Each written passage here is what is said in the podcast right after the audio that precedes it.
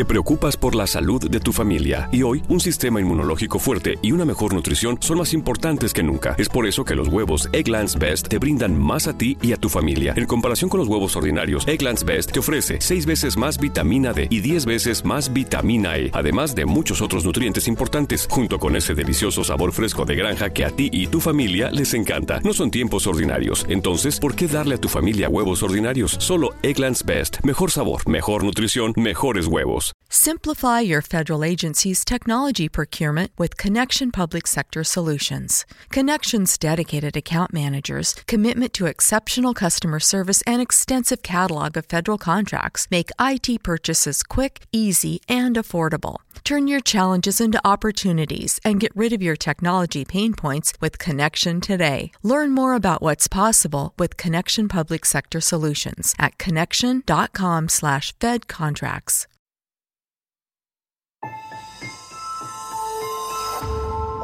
Durante años, se pensó que el Yeti vivía en los Himalayas. ¡Bienvenidos al Himalaya! Hoy, después de una extensiva investigación, sabemos que no es así. El Yeti está en México. Y este es su espacio. Yo, check this out.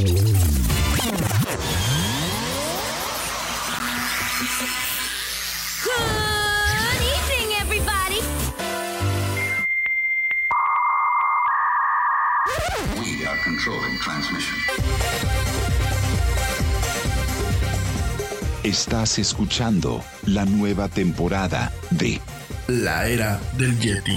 Tecnología, Actualidad, arte, música, entretenimiento, sexualidad política. y mucho más En este espacio, la era del Yeti.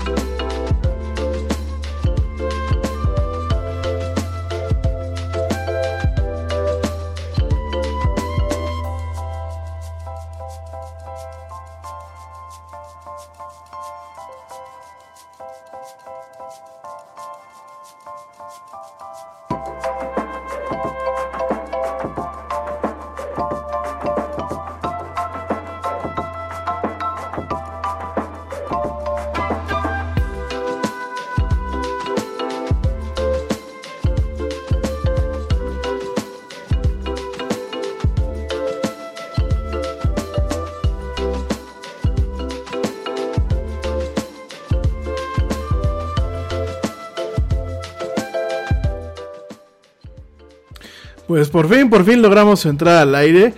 Muy buenas tardes, muy buenas noches o muy buenos días, dependiendo desde dónde y cómo me veas y cómo me escuches. Como siempre te doy la más cordial bienvenida a esto que es la era del Yeti. Yo soy Rami Loaiza y bueno, es un tremendo gusto que me acompañes hoy miércoles 5 de agosto del 2020 en esta emisión donde nos encanta platicar de mucha tecnología, mucha actualidad y muchas otras cosas más.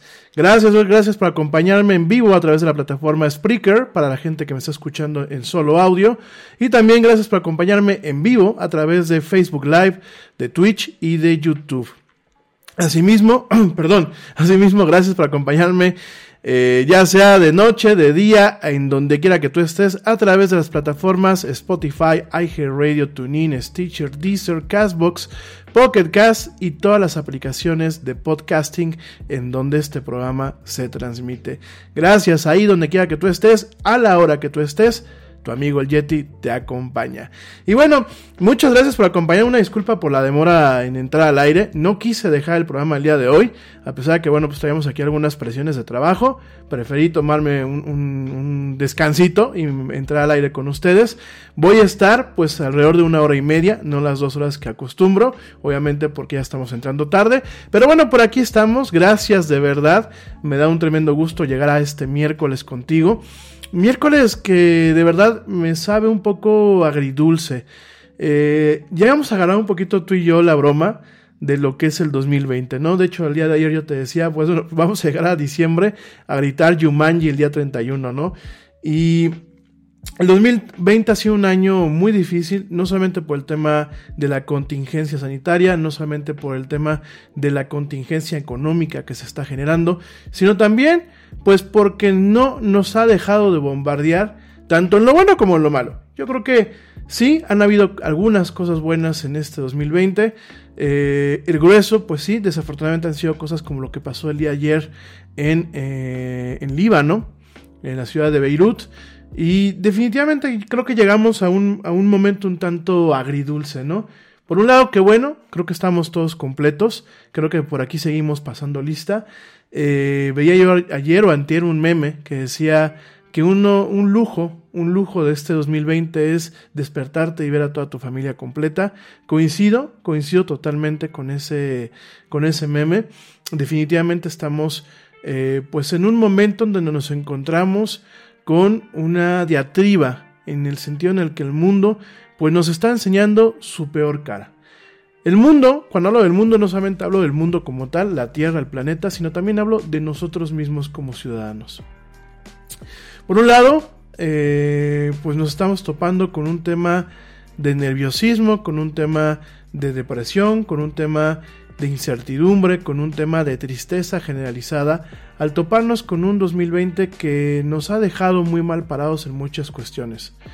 Ya más allá de cualquier cosa que podamos decir en torno al futuro, el presente y lo que llevamos pues en estos ocho, meses de este año, genuinamente creo que a muchos nos ha dejado eh, con un humor un poco descompuesto.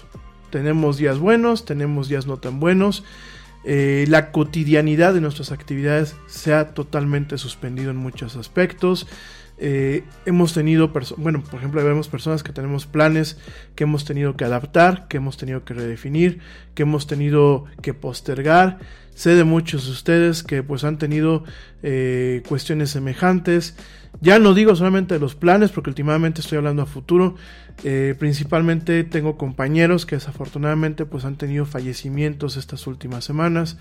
Algunos por el tema del COVID, otros por cuestiones ajenas, pero que no dejan en algún momento estar vinculadas a la crisis sanitaria que estamos viviendo hoy en día, ¿no? Hemos tenido también, bueno, pues personas que han perdido sus empleos, personas que hemos visto ralentizados nuestros empleos, nuestras ocupaciones y en general para donde volteemos encontramos un mundo que muchas veces está de cabeza. El otro día nos toca ver aquí en México un, video que se hizo muy popular por los memes, en donde entran dos ladrones a una combi, uno de ellos alcanza a entrar, la combi acelera, se queda el cómplice adentro y lo que pasa, bueno, lo que pasa a continuación es gesto del, del hartazgo, una muestra del hartazgo, de la desesperanza en ocasiones, del coraje que tiene la ciudadanía que sale a trabajar, que no tiene el lujo de tener un vehículo privado, que depende del transporte público y llegan estos malosos que ya es como si fuera el trabajo de, todos los días y el pan nuestro de cada día, llegan a despojarlos de lo que con trabajos ellos han conseguido, ¿no? Y empezamos a ver a un país totalmente enfrentado hasta por este tema. Porque pues mientras muchos celebramos quizás no la violencia con la que ocurren las cosas, sino de alguna forma celebramos el castigo. O celebramos que por primera vez no se salgan con la suya los ladrones, hay mucha gente que sale con esbozos de una política correcta o con esbozos de este progresismo malentendido que a veces hoy en día se maneja a defender al ladrón. Que porque el ladrón, pues lo único que tenía era salir a robar y que no tenían por qué, por qué haberlo golpeado, ¿verdad? O sea, es un poco absurdo entrar en, es, en este octavo, octavo mes de este año, en pleno siglo XXI. Es un poquito absurdo entrar a una situación en donde te pones del lado del ladrón. Y el ladrón, los ladrones aquí en México, cuando se han tentado el corazón, cuando han dejado huérfanos a, a, niños, cuando han dejado a huérfanos a jóvenes, cuando han separado familias, cuando han eh, dejado viudos, a ellos nunca les ha importado. ¿Por qué habría la ciudadanía de importarle el cómo dejan a un ladrón por defenderse, no? No voy a entrar en muchos detalles con esto, definitivamente no son los temas que nos competen en esta emisión. Sin embargo, quiero abrir un espacio de reflexión y que realmente entendamos lo que nos está pasando ahorita y que realmente busquemos como civilización que nos hacemos llamar, el realmente empezar a dibujar caminos que nos permitan caminar con un poquito más de claridad el dejar a un lado un poquito el pensamiento mágico, el dejar a un lado un poquito el tema del pensamiento, eh, perdón, de lo que es políticamente correcto, el dejar a un lado quizás rencillas que nos tenemos eh, entre nosotros mismos en algunas cuestiones. Y de alguna forma mis amigos y de alguna, de alguna forma tú que me prestas tus oídos o que me prestas tus ojos, que empecemos a dibujar un mapa de cómo queremos vernos ya no solamente como una persona, sino como civilización en algunos años más adelante. ¿Qué es lo que realmente le queremos dejar a nuestros hijos? No lo hagamos de dientes para afuera, porque es muy fácil agarrar en Facebook y poner mensajes y hacer soliloquios y poner muchas cosas que al final del día no reflejan en ocasiones con precisión nuestro actuar. Tengo vecinos aquí en su humilde casa que hay varios foros de discusión del fraccionamiento donde el Yeti tiene su cueva y que por un lado atacan cosas que no deben de atacar, por ejemplo ahora les ha dado por atacar un puesto de, de tortas que está en una plaza comercial, porque ya les pareció que el puesto de tortas afea el lugar, pero es la misma gente que ataca algo que pues quizás, hace un análisis frío, podría o no podría afectar la plusvalía del, del, del, fraccionamiento en condiciones normales, y me parece que no son condiciones normales las que estamos viviendo. Me parece que quien puso su, su carrito de tortas dentro del estacionamiento de una plaza no molesta a nadie, sobre todo cuando la comida es para llevar.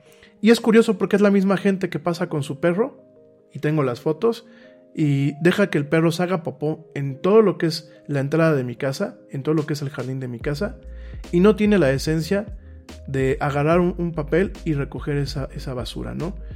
Entonces creo que tenemos que empezar a romper este tema de somos buena onda o somos muy alegres a través de las redes sociales y empezar también a, entender que las redes sociales pues no son el epítome de la libertad de expresión. De hecho, esto es una ilusión barata, porque el hecho de que yo pueda decir algo en las redes sociales no significa que muchas veces va a tener un eco, o no significa muchas veces que la gente va a tener una catarsis en su forma de pensar. Eh, creo que hay que realmente enfocar los esfuerzos Y creo que mucho lo que nosotros compartamos en las redes o compartamos de voz o que digamos hacia afuera, realmente lo tenemos que empezar a respaldar hoy mismo con nuestros actos, gente. ¿Para qué? ¿Por qué viene toda esta reflexión y por qué viene todo este espacio? Porque miren, yo anoche, anoche me fui a dormir tarde. Teníamos una junta de trabajo a las 9 de la noche, ¿sí? A esa hora nos tocó la junta, una junta con equipos de otros países. Y ya que terminó la junta por ahí a las 11 de la noche y todo el rollo, eh, por ahí a la 1 de la mañana, me quedé yo pensando de esas veces que, que uno está, que no ve la tele y la está, que la, la, la estás viendo y no la estás viendo. Dice que estás medio despierto y medio dormido, pero realmente pues ni lo uno ni lo otro. Y yo estaba pensando y dije, miren, muchas de las cosas que estamos viviendo en este 2020, lo que pasó en Líbano el año eh, ayer, lo que pasó en Líbano ayer, en, en, Beirut, en el puerto de Beirut, lo que nos está pasando con la pandemia, lo que pasó, por ejemplo, en enero con los incendios, lo que está pasando con el tema de la inseguridad, el acto de violencia para frustrar un asalto, que los dos ejes, pues si nos ponemos a verlo fríamente, son dos ejes bastante crudos, ¿no?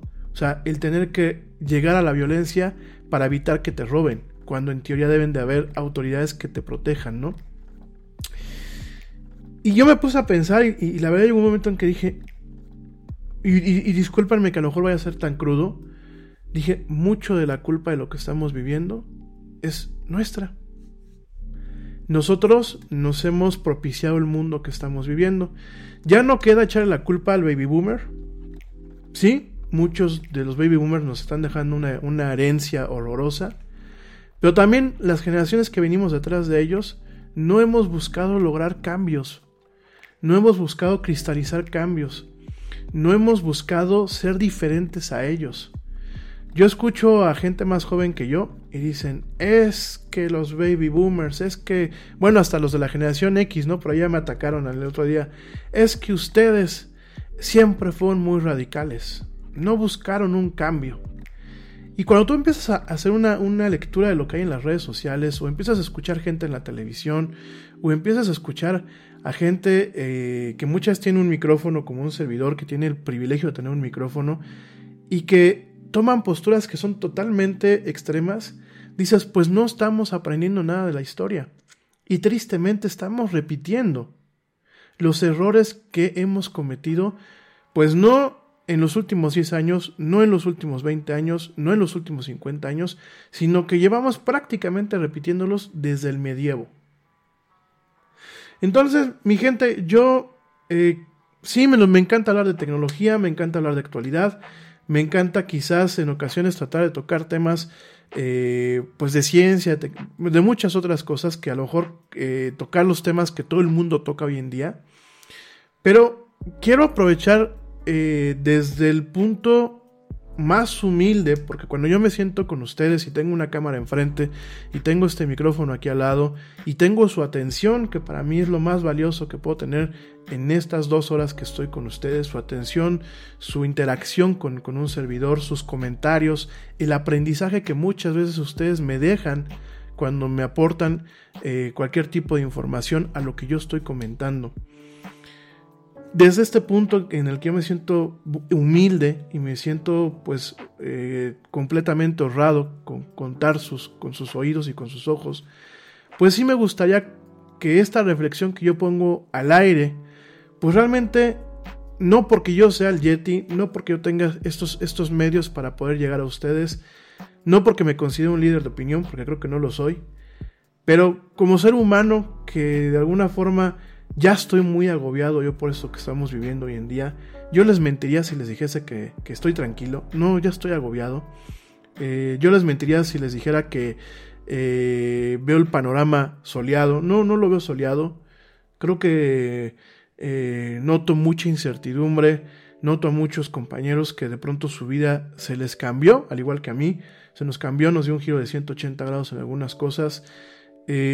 noto que nos despertamos y de verdad, mi gente, yo ya me a veces me deprimo saber que me voy a despertar y que el bombardeo mediático es mala noticia tras mala noticia tras mala noticia tras mala noticia, ¿no? Y más allá de que no podemos escapar a, una realidad en donde sí, los medios masivos en ocasiones amplifican los mensajes y más allá de dejarnos ver que detrás de las nubes se empieza a asomar el sol, estamos bombardeados constantemente de mensajes negativos, más que ver eso, yo creo que tenemos que empezar realmente a sentarnos, a platicar con nuestras familias, a platicar con nosotros mismos y decir, sí, yo no quiero un país que sea corrupto. Y muchas veces el decir quiero que mi país no sea corrupto parte de los actos más sencillos. Parte desde el acto de ser respetuoso con el prójimo, de intentar respetar las leyes aunque no te exijan el respeto de esas leyes. Ay, pues yo por qué voy a dejar la monedita de a 5 pesos por una bolsa que estoy agarrando en un centro comercial si nadie se fija. Fíjense desde dónde empieza muchas veces ese, ese tema, ¿no? Ah, yo por qué voy a respetar los topes si mi velocidad de mi coche y, mi tiempo, pues es lo que vale, ¿no? Que digo, si se pone un tope en una colonia, pues es obviamente para evitar otro tipo de accidentes, ¿no? Y de nada sirve que en redes sociales o ante amigos mostremos una cara cuando nuestros actos no sustentan esa cara. Sí, yo soy muy amiguero, pero nos pide un amigo ayuda? Nadie. Sí, nosotros somos muy buena onda, pero oye, me, echas la mano compartiendo este contenido, me echas la mano este, recomendándome eso. Nadie. Pero sí somos los primeros en quejarnos de que nos hemos conseguido una realidad que hoy nos está pasando una factura. Y dispénsenme, la factura es muy grande. Yo no te digo que el coronavirus sea culpa nuestra, pero el mal manejo del coronavirus sí lo es. Y a pesar de que esto es un tema en donde se los he dicho y creo que hay un tema de corresponsabilidad entre lo que es el gobierno y sus gobernados, mucha de la culpa de que hoy tengamos una pandemia en Estados Unidos, en Brasil, en México, con un pésimo manejo, es en parte de los gobiernos que nos gobiernan, pero mucha parte la tenemos nosotros. Fíjense, aquí se los he dicho varias veces y la gente que me tiene en sus redes sociales a veces ve que me enojo mucho. Tengo un vecino que le da igual hacer fiestas lunes, miércoles o viernes. Ya le da igual. Y aunque entiendo que a lo mejor con el tema del home office, pues puedes decir, bueno, pues aguanto porque me puedo parar un poco más tarde, porque no tengo que agarrar coche y manejar y toparme con el tráfico y eso, aún así no le da el derecho a abusar te preocupas por la salud de tu familia y hoy un sistema inmunológico fuerte y una mejor nutrición son más importantes que nunca. Es por eso que los huevos Egglands Best te brindan más a ti y a tu familia. En comparación con los huevos ordinarios, Egglands Best te ofrece 6 veces más vitamina D y 10 veces más vitamina E, además de muchos otros nutrientes importantes, junto con ese delicioso sabor fresco de granja que a ti y tu familia les encanta. No son tiempos ordinarios, entonces, ¿por qué darle a tu familia huevos ordinarios? Solo Egglands Best. Mejor sabor, mejor nutrición, mejor huevos. A payroll and HR company needs to be prepared for whatever is going to happen. You could say that over 70 years of experience helping businesses all over the world run smoothly is good preparation. But for ADP, that's not enough. To make sure millions of people are getting paid on time and in compliance, we're staying on top of each new piece of legislation. So when it comes down to it, ADP isn't just a payroll and HR company, we're the company that helps you navigate the complexities. ADP, HR talent, time, benefits, and payroll, informed by data and designed for people. Espacio y de afectar el derecho de las demás personas. Eso por un lado. Por el otro tenemos a una persona que está convirtiendo su casa en un foco de infección. Y lo peor es que no solamente es aquí en Querétaro. Si le preguntan a la güerita, nos topamos con el mismo problema este, por donde ella está. Me ha tocado, ahora que estuve con ella, nos, nos tocó chutarnos fiestas tras fiestas, tras fiestas, tras fiestas. Y ya déjate de lo molesto que puede ser el sonido, que es molesto, y que te recuerdo que tu, tu derecho, tus, tus beneficios como ciudadano terminan en donde empiezan los míos. Más allá de todo eso, se está propiciando un tema en donde definitivamente eh, ya no hay una cuestión de cuidado con la salud. Porque el hacer una fiesta en tu casa, o el hacer una fiesta en un centro nocturno, o el hacer una fiesta donde sea, ¿qué es lo que nos va a ocasionar? Que realmente tengamos una situación donde los contagios se van a elevar. Y el contagio ya no fue porque le prohibiste a alguien salir de su casa para trabajar o para realizar alguna actividad esencial como comprar insumos. El contagio ya es directamente por un tema de principalmente de actividades que no son esenciales, que no son necesarias, que son de esparcimiento y que al final del día nos está importando un pepino. El domingo en la noche publicaban aquí en México un, un, video de la carretera de la Ciudad de México a Cuernavaca. Y el regreso estaba saturado. Se veía y se veían un chorro de coches y había una saturación tremenda. Entonces, eh, lo que estamos viendo es, la gente dijo, pues me voy de vacaciones. Sí, pero el irte de vacaciones tiene un riesgo. Y sobre todo es el riesgo con las personas que son asintomáticas.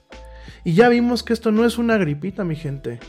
Cada nota que sale por parte de un semanario científico o de un journal científico es esperanzadora en unas partes, como lo platicamos la semana pasada con el tema de las vacunas, y alarmante en otras. Porque ahora estamos viendo, y lo leía yo el día de ayer en una, en una publicación de The Lancet, decían que en varios estudios que se han hecho, la gente que, padece del COVID, aún en los síntomas más leves, puede llegar a presentar síntomas y anomalías psiquiátricas. Y estamos viendo un virus que a pesar de que pensamos que lo conocemos bien, todavía tiene varias facetas que no nos ha mostrado en los efectos a largo plazo de la salud de las personas. Y no basta, porque por ahí tengo un compañero de la carrera que dice, es que a mí me dio, ya creé inmunidad, vénganse a chupar gente y vamos a seguir viviendo la vida. Dispénsenme, yo, yo es un compañero que en su momento pues aprecié mucho, pero creo que eso es muy irresponsable. Y creo que el decir ya la libré no te da una carta, una carta verde para agarrar y romper cualquier tipo de protocolo que realmente te garantice ya no solamente tu seguridad, porque creo que hay que empezarnos a quitar este velo de egoísmo que en ocasiones traemos y empezar a ver, aunque sea un poquito, por el prójimo. Porque si yo estoy esperando que el prójimo vea por mí y que se cuide para no contagiarme, pues lo mismo tengo yo que hacer por él. Cuidarme para no contagiarlo. Y mucho del problema que tenemos hoy en día es porque realmente no hemos buscado la forma de ser más sociales y más civiles con nosotros mismos, más cívicos con nosotros mismos. Mucho de este problema de la pandemia tan elevada como la tenemos, mucho de los problemas que tenemos en el tema económico, mucho de los problemas que tenemos en los aspectos sociales, es porque dejamos de pensar en que hay más gente alrededor de nosotros. O sea, las vemos y sabemos que ahí están y les decimos mamá, papá, hermanos, pero realmente no no estamos buscando el ponernos en sus zapatos, realmente no estamos en un plan de civismo integral en donde realmente yo busque que mis acciones, si son positivas, pues afecten de una forma positiva a las demás personas. Y si son negativas, solamente me afecten a mí. Y de verdad, mi gente, no quiero salir con un choro de somos los optimistas, ni quiero salir con un choro de los mismos que sacan 20 mil veces en la televisión, en los periódicos. Pero más vale que nos empecemos a poner las pilas y más vale que empecemos a ver que para que yo pueda estar bien, también tiene que estar bien el prójimo. Porque desafortunadamente a mí no me gusta, pero desafortunadamente nos tocó vivir en, un, en una realidad en donde todos estamos conectados. Y si yo no me comporto a la altura, yo no puedo exigir que tú te comportes a la altura. Si yo no pago impuestos, yo no te puedo exigir que los pagues. Si yo no me comporto como una persona civilizada, yo no te puedo exigir que te comportes como una persona eh, civilizada. Y si yo realmente no busco ver más allá de mis narices, como dice el, el dicho aquí en México, no puedo esperar que la realidad en las siguientes décadas vaya a ser muy diferente a lo que estamos viviendo ahorita. Creo que este trago es muy amargo, muy amargo el trago, el trago que estamos viviendo. Creo que nos, va, nos está pasando una factura a varios de formas que a lo mejor jamás nos imaginamos. Creo que realmente cada muerto que ha fallecido por esta maldita enfermedad es una persona que quizás no tenía por qué haber fallecido por esto. Yo sé que todo el mundo nos vamos a morir. Yo sé que cuando uno nace traes una bomba de tiempo. Yo sé que la vida no la tenemos comprada, que a lo mejor hoy bajo ahorita de, de la cabina en donde estoy, me resbalo y ahí quedé. Pero hay cosas que dices, ¿por qué pasan cuando a lo mejor se podían haber evitado? Y yo no te digo que en nosotros podía haber el que no surgiera este virus, seguramente, y como se los he dicho sin asustarlos, seguramente vendrán más bichos más adelante.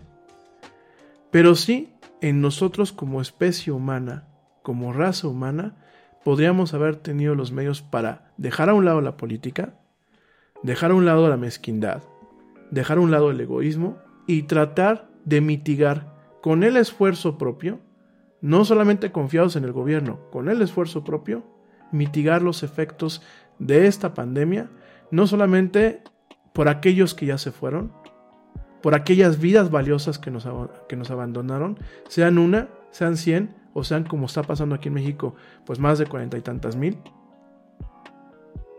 Creo que tuvimos la forma de mitigarlo, pero también hemos tenido la forma de mitigar el impacto económico, el impacto emocional que estamos eh, teniendo actualmente y no lo estamos haciendo. Y muchas veces en, vez de mostrar mayor solidaridad, estamos sacando lo peor de nosotros justamente en este contexto.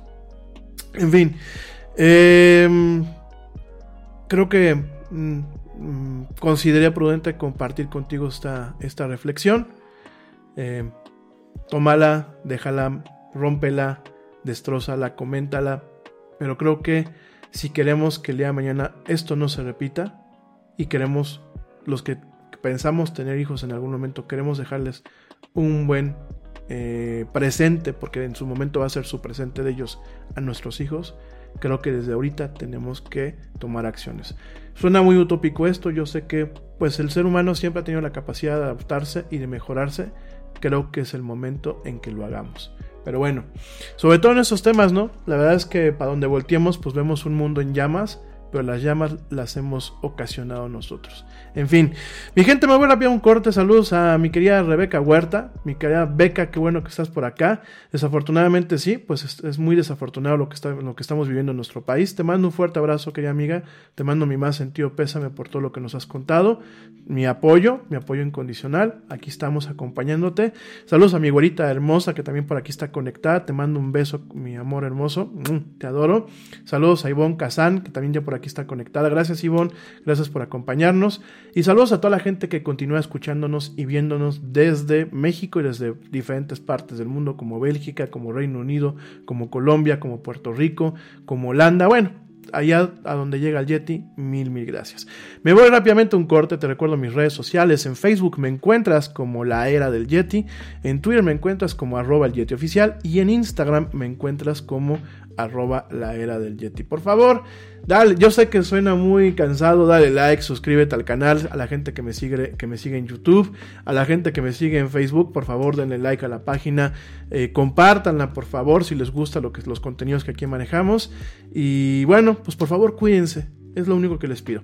Me voy rápidamente a un corte y regresamos con la agenda del día de hoy en esto que es la era del Yeti. No te desconectes y no te vayas. No me tardo nada.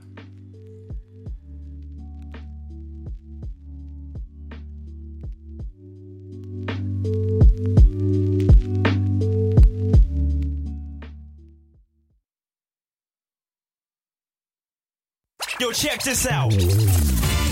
Este corte también es moderno. No te vayas.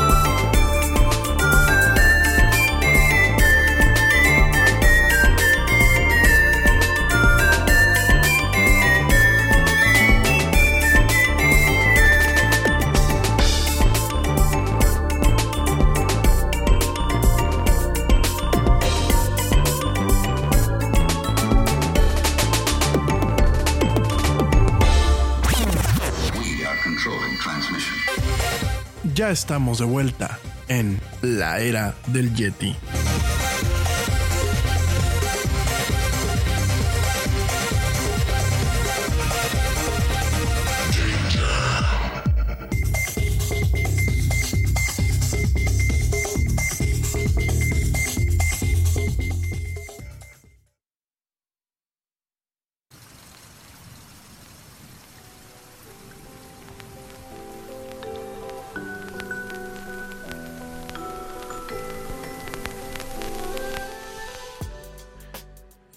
Ya estamos de vuelta en esto que es la era del Yeti. Mil gracias a la gente que continúa viéndome y escuchándome. Saludos a mi amigo Charlie Martínez, a mi amiga Bere Castillo. Gracias, gracias por acompañarme, gracias por verme y escucharme. Bueno, mi gente, vámonos rápidamente a la agenda. Fíjense que eh, parte de lo que les puse yo el día de hoy de aguas con Apple eh, bueno, ayer y, Apple lo que lanzó, y la verdad no le quise dar mucha cobertura, Apple lanzó unas nuevas versiones de las iMac, versiones un poco más actualizadas, ningún cambio circunstancial. Realmente si tú compraste un iMac el año pasado no tiene caso que la cambies. Inclusive si compraste un iMac hace tres años tampoco tiene caso que la cambies, ¿no? Si tu máquina está dándote el ancho para las tareas que necesitas, realmente no tiene caso que la cambies y menos en estos tiempos, ¿no? Pero al, tema que yo iba a platicar de Apple es ayer, ayer eh, yo utilizo algunas aplicaciones para parte del trabajo que hago, bueno, un chorro de aplicaciones. De hecho, cuando la gente ve el dock de aquí que tengo de mi Mac, este, se va de espaldas. Creo que tengo como 50 aplicaciones cargadas aquí abajo, o sea, de puestas nada más para acceder. Y hay gente que me pregunta, ¿las utilizas todas? Pues sí, sí las llevo a utilizar todas, no diario. Las que utilizo diarios pues son Photoshop, Illustrator, After, este, ¿cómo se llama? Premiere, After Effects. Eh, obviamente las aplicaciones que ahorita utilizo para transmitir este programa.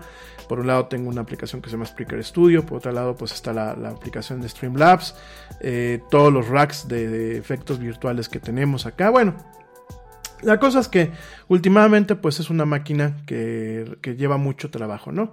Y hay unas aplicaciones de un desarrollador que se llama Charlie Monroe. Este cuate, bueno, pues hace unas aplicaciones para poder descargar videos de YouTube directamente.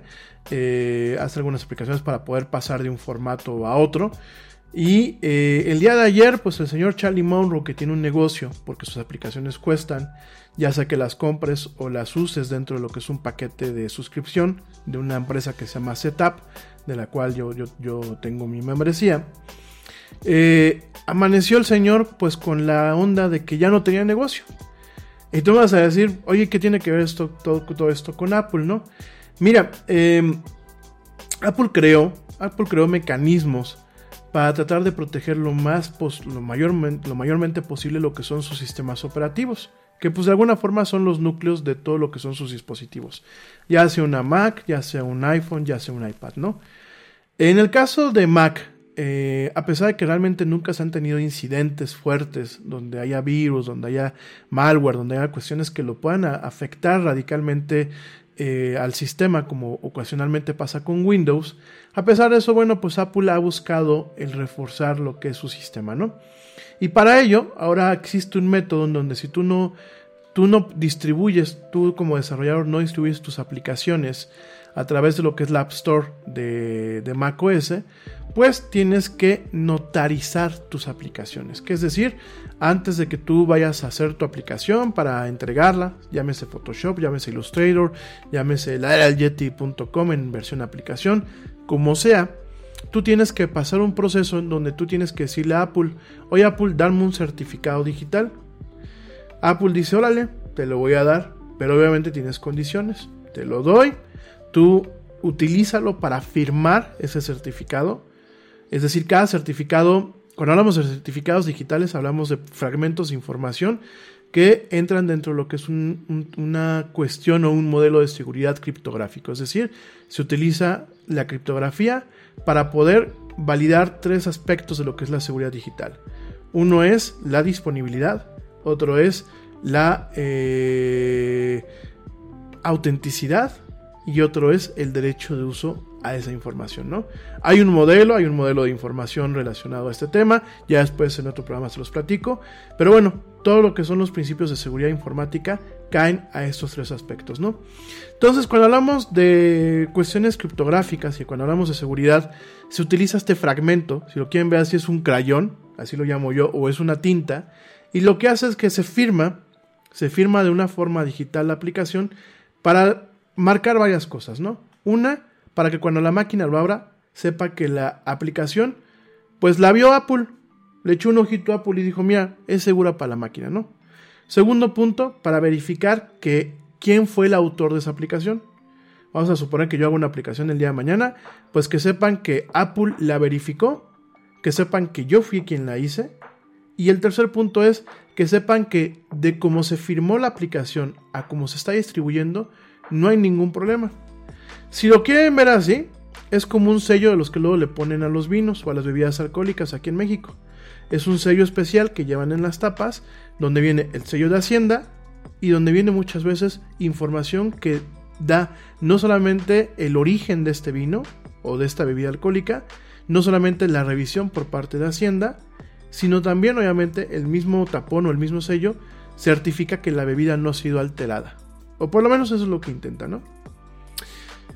¿Qué pasa? Bueno, pues prácticamente eso es lo que hace Apple. Y eso es lo que Apple exige a partir de macOS Catalina, de la versión que prácticamente mucha gente tenemos en nuestras computadoras hoy en día, nuestras computadoras Mac, se llama Catalina en la versión.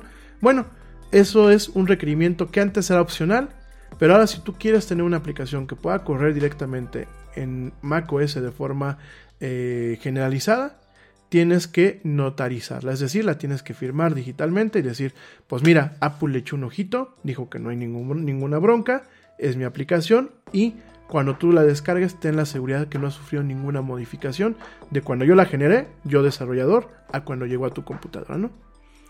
Tú me vas a decir, ¿y entonces por qué aguas, Yeti? ¿Cuál es el problema? El problema es cuando Apple tiene algún problema dentro de sus sistemas. Y lo que le pasó a ese señor Charlie Monroe, y que a muchos nos dejó muy sacado de onda, es que de pronto Apple tuvo un problema con la cuenta del señor Charlie Monroe, que hasta la fecha no sabemos qué pasó, no se le dio ninguna explicación, no se le ofreció ninguna disculpa, no se le dijo a Guabá, sencillamente el señor Charlie Monroe se despertó, empezó a ver que la gente se quejaba que sus aplicaciones no podían abrirse, no podían usarse, eso en el mejor de los casos. Porque hubo gente a la que le apareció un cuadrito que le decía, es que esta aplicación puede ser maligna. Te recomendamos que la tires a la basura, ¿no? Y el señor se despertó con eso, quiso entrar a su cuenta, se dio cuenta que ya no estaba enrolado en el, en el programa de desarrollo de Apple, intentó modificar esto, no lo dejó. Por ahí de las 10 de la mañana se puso en contacto con alguien de Apple y al final, pues Apple lo resolvió, que es lo importante ya muy tarde ya en la noche, por ahí a las once y media, 12 de la noche, el problema quedó solucionado. Pero ¿qué es lo que le representa al Señor? El Señor dejó de tener ganancias un día, tuvo una mala publicidad porque hubo gente que a lo mejor pudo haber dicho, ay, ¿qué le pasó? Lo borro y ya no la vuelvo a utilizar la aplicación. Y no solamente eso, le ocasionó un malestar en donde Apple no le dijo, oye brother, pues sorry, te voy a bonificar esto, porque obviamente cuando tú eres desarrollador de Apple tienes que pagar una cantidad al año, que es 99 dólares en Estados Unidos, para México son casi 2.500 pesos, ¿no? Por año. Entonces, imagínense un señor que él vive de sus aplicaciones, que él vive de las suscripciones que le van pagando cuando las utilizas en el modelo de suscripción, y que de pronto amanece un día prácticamente sin negocio. ¿Por qué? Porque a Apple le dio hipo, porque hasta la fecha no, se, no le justificó qué fue lo que pasó. Porque pues hizo así como, ah, pues quién sabe, a lo mejor se le botó a una máquina el disco duro y dejó fuera esto. Y lo terminó afectando a él. Y aquí lo que vemos, amigos míos, y te estoy platicando todo esto, me vas a decir, bueno, a mí qué me importa porque yo no utilizo nada de este señor, ¿no? Yo utilizo Office, yo utilizo Photoshop. El problema es que las aplicaciones que utilizamos diarios para ganarnos el sustento, porque yo en el caso eh, muy particular, pues utilizo todas las aplicaciones de esta máquina para trabajar, ¿no? No, no las utilizo para jugar. Entonces, imagínate que el día de mañana tú quieres utilizar una aplicación que te permite conectarte a tu CRM, en la que necesitas hacer una carta porque eres abogado, o tienes una entrega rápida por el tema de la publicidad, por ejemplo, y necesitas trabajar en Photoshop Illustrator, y de pronto Photoshop e Illustrator no te abren, no por un problema de Adobe, sino por un problema de Apple, en donde Apple pues tuvo un error en sus sistemas y automáticamente tus aplicaciones caput. Porque prácticamente eso es lo que está pasando. Lo que tiene Apple en su control, él dice que es, eh, la empresa dice que es por un tema de seguridad. Pero el, el, control que tiene sobre la computación que hacemos sus usuarios es tremenda. Entonces vas a pensar que el día de mañana a lo mejor Apple se pelea con Adobe. O tiene algún problema técnico como el que le pasó a este señor. Y nos dejan todo un día sin aplicaciones. Fíjense lo grave que puede ser. Fíjense, imagínense ustedes que están en un hospital y tienen una aplicación especial para ver todo el tema de radiología, ¿no? Y de pronto deja de funcionar esta aplicación sencillamente porque Apple tuvo hipo en sus sistemas o le picó una pulga y pues dejó todo el día sin acceso a los certificados digitales a esta aplicación y por supuesto tú no la podías abrir pues porque no, no estaba funcionando, ¿no? Y no por culpa del fabricante de la aplicación de, de radiología, sino por culpa de Apple, ¿no? Y aquí es entonces, mi gente, cuando cobra mucho sentido los juicios, eh, bueno, no los juicios, las audiencias que tuvieron la semana pasada, que la platicamos aquí en la del Yeti, cobran mucho sentido el buscar un ni muy muy ni tan tan, y realmente creo que va ameritando darle un manazo a estas empresas, porque definitivamente eh, me queda claro que ya realmente somos dueños, de, en el caso de los que tenemos cualquier tema de Apple, somos dueños realmente del puro cascarón. No somos dueños de lo que está dentro. Y somos dueños de la información hasta cierto punto. Porque de nada sirve que tengamos documentos en Word que el día de no vamos a poder abrir.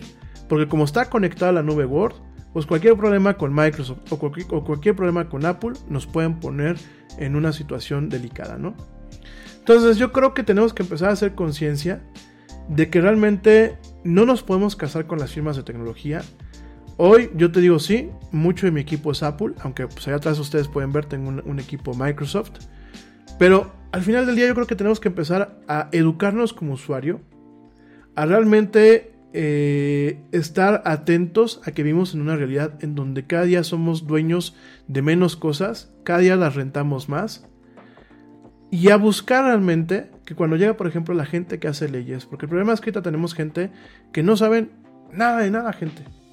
No saben ni de pandemias, no saben ni de enfermedades, no saben ni de tecnología, no saben de educación. No. Te preocupas por la salud de tu familia y hoy un sistema inmunológico fuerte y una mejor nutrición son más importantes que nunca. Es por eso que los huevos Egglands Best te brindan más a ti y a tu familia. En comparación con los huevos ordinarios, Egglands Best te ofrece 6 veces más vitamina D y 10 veces más vitamina E, además de muchos otros nutrientes importantes, junto con ese delicioso sabor fresco de granja que a ti y tu familia les encanta. No son tiempos ordinarios entonces, ¿por qué darle a tu familia huevos ordinarios? Solo Egglands Best. Mejor sabor, mejor nutrición, mejores huevos. Te preocupas por la salud de tu familia y hoy un sistema inmunológico fuerte y una mejor nutrición son más importantes que nunca. Es por eso que los huevos Egglands Best te brindan más a ti y a tu familia. En comparación con los huevos ordinarios, Egglands Best te ofrece 6 veces más vitamina D y 10 veces más vitamina E, además de muchos otros nutrientes importantes, junto con ese delicioso sabor fresco de granja que a ti y tu familia les encanta. No son tiempos ordinarios entonces, ¿por qué darle a tu familia huevos ordinarios? Solo Egglands Best. Mejor sabor, mejor nutrición, mejores huevos. No saben de nada. Pero esto ha sido porque nosotros hemos propiciado a que lleguen políticos en Estados Unidos, en Reino Unido, en México, en Chile, en Colombia, prácticamente en buena parte del mundo. Hemos propiciado que lleguen políticos que en ocasiones no saben ni hablar, no saben ni leer ni escribir, mucho menos van a saber de temas que son importantes. Aquí necesitamos gente que pueda legislar una infraestructura en donde le diga a las empresas, tienes campo para hacer riqueza y para jugar, pero respetando estos parámetros y respetando los derechos del cliente. Y, y no solamente cliente es el que utiliza sus sistemas y carga aplicaciones ahí. Cliente es el que tiene un negocio donde vende aplicaciones. ¿Y qué pasa? Que de un día al otro pueda amanecer y tener unas pérdidas considerables a su negocio y a una empresa que no se hace responsable por las cosas. Que como ya Apple se volvió una empresa que, dispénsenme lo que voy a decir, me parece que es el Microsoft del día de hoy. El Microsoft hace 20 años era una empresa mierdera, era un asco la empresa. Y ah, tiene sus detalles, pero en su momento era mierdera, era mafiosa era poco receptiva con el cliente, ¿no? Y hoy tenemos a un Apple que se olvidó de todo, de, todo lo que la hizo. que se olvidó que mucho tiempo fue el underdog, que fue el perro que trataba de, salir adelante, que se, que se olvidó que mucho tiempo sufrió humillaciones, que el periodo con, con, Steve Jobs fue muy difícil también, ya se le olvidó. Se le olvidaron las bases al igual que Google y ahora Apple hace gala de una soberbia enorme y le dice al cliente, si te parece, bien y si no, ya la otra parte. Cuando mucha gente inclusive ha invertido en herramientas de Apple, ya ni siquiera por la funcionalidad de estos aparatos, sino hasta por un tema de romanticismo, por un tema de empatía con la marca. Entonces me parece muy desafortunada la actitud de Apple y esto que nos sirva para todos. Hay que tener planes de contingencia. ¿Qué va a pasar si el día de mañana la máquina donde yo te estoy hablando no funciona? Pues tengo que utilizar la máquina que está aquí atrás. Ya no me puedo casar y decir todo con Apple. ¿Por qué? Porque yo soy diseñador gráfico, porque yo soy creativo, porque yo soy creador. No, mi gente. Tienes, cuando tú tienes un negocio del que comes, porque esto no es un hobby, cuando tú tienes un negocio del que comes, tienes que tener planes de continuidad. Y tienes que estar consciente que si falla algo, tienes que saber cómo recuperarte. Ni modo que yo llegue con un cliente y le diga, pues es que fíjate y le explique todo esto, porque a lo mejor el cliente me va a decir, ah, qué padre, yo necesito mis, mi publicidad, ¿no? Yo necesito mi video, yo necesito mi audio, yo necesito mis, mis, eh, mis impresos, ¿no? Yo necesito mis aplicaciones. Entonces, eso es por un lado. Por el otro lado, tenemos que tomar conciencia de que prácticamente hemos propiciado un ambiente en donde ya mucho de lo que estamos viviendo no es nuestro. Acuérdense que, por ejemplo, para poder utilizar el sistema operativo de tu teléfono, eh, tú tienes que... Eh, tú eres dueño del aparato, pero no eres dueño del sistema operativo, tú no lo puedes modificar. Porque inclusive lo que platicábamos hace unos programas que aquí en México se pasó una ley que va a penarme y me va a penar con cárcel si yo modifico de forma ilegal el sistema operativo que está en mi teléfono. O sea, yo soy dueño del teléfono, pero no soy dueño del componente de software. No lo puedo modificar. Tengo una licencia de uso de ese software. Pero si yo el día de mañana le quiero cargar otro, otro sistema, otro software, y Apple dice yo no voy de acuerdo con eso, lo voy a demandar, a mí me pueden meter a la cárcel por hacer eso. Y lo mismo pasa con esas computadoras. Yo se los decía, el rato, ahora que está haciendo el cambio Apple a ARM, a esta nueva arquitectura, ¿qué va a pasar? Yo en esta máquina puedo correr Windows. ¿Por qué? Porque me conviene en ocasiones tener en mi máquina una forma de correr aplicaciones con Windows. Ah, no, Apple me va a decir, ya no, compadre. Ya no. ¿Quieres Windows? Cómprate una maquinita las que tienes allá atrás. Y es un tema en donde yo entiendo que son empresas y hay que generar un tema de consumo para que vivan. Pero una cosa es el consumo adecuado o el, o el consumo funcional. Y otra cosa es el consumismo por afán de ser consumistas el tratar de, que cada año las empresas crezcan y crezcan y crezcan y crezcan. ¿Por qué? Porque el inversionista está pide y pide y pide y pide. Gente, la, la vida no funciona así. Entonces, tenemos que buscar la forma de decir a las empresas de tecnología, estate quieta. Y parte de esa forma es, uno, aprendiendo bien sobre tecnología. Yo sé que es difícil, gente.